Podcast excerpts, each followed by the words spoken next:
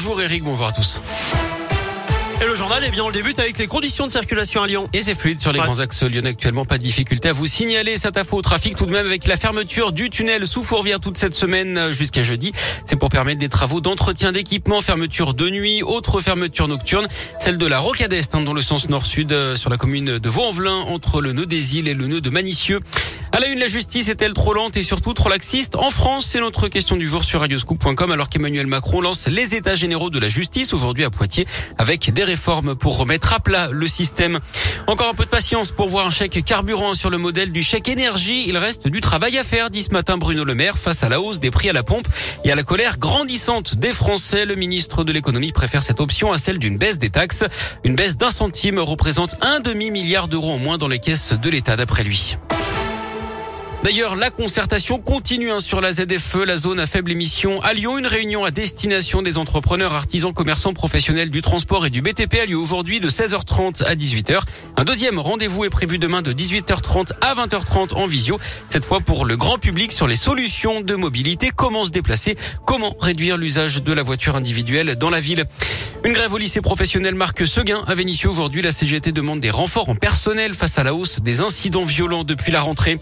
Dans la région, le principal suspect dans le rodéo mortel de Clermont-Ferrand mis en examen et écroué hier.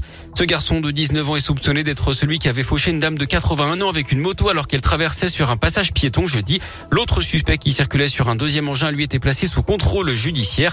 Les deux avaient pris la fuite hein, juste après le choc avec la victime.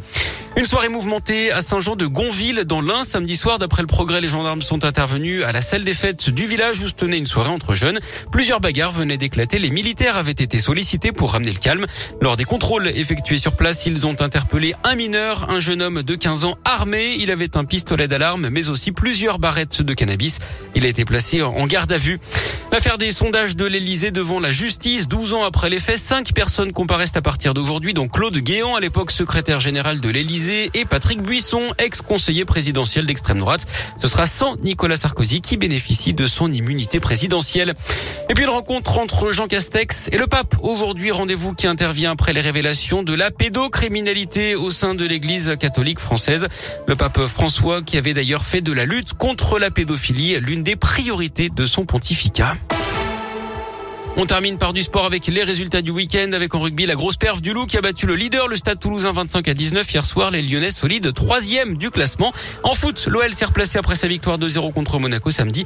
À la clé, une sixième place à trois points de la deuxième place.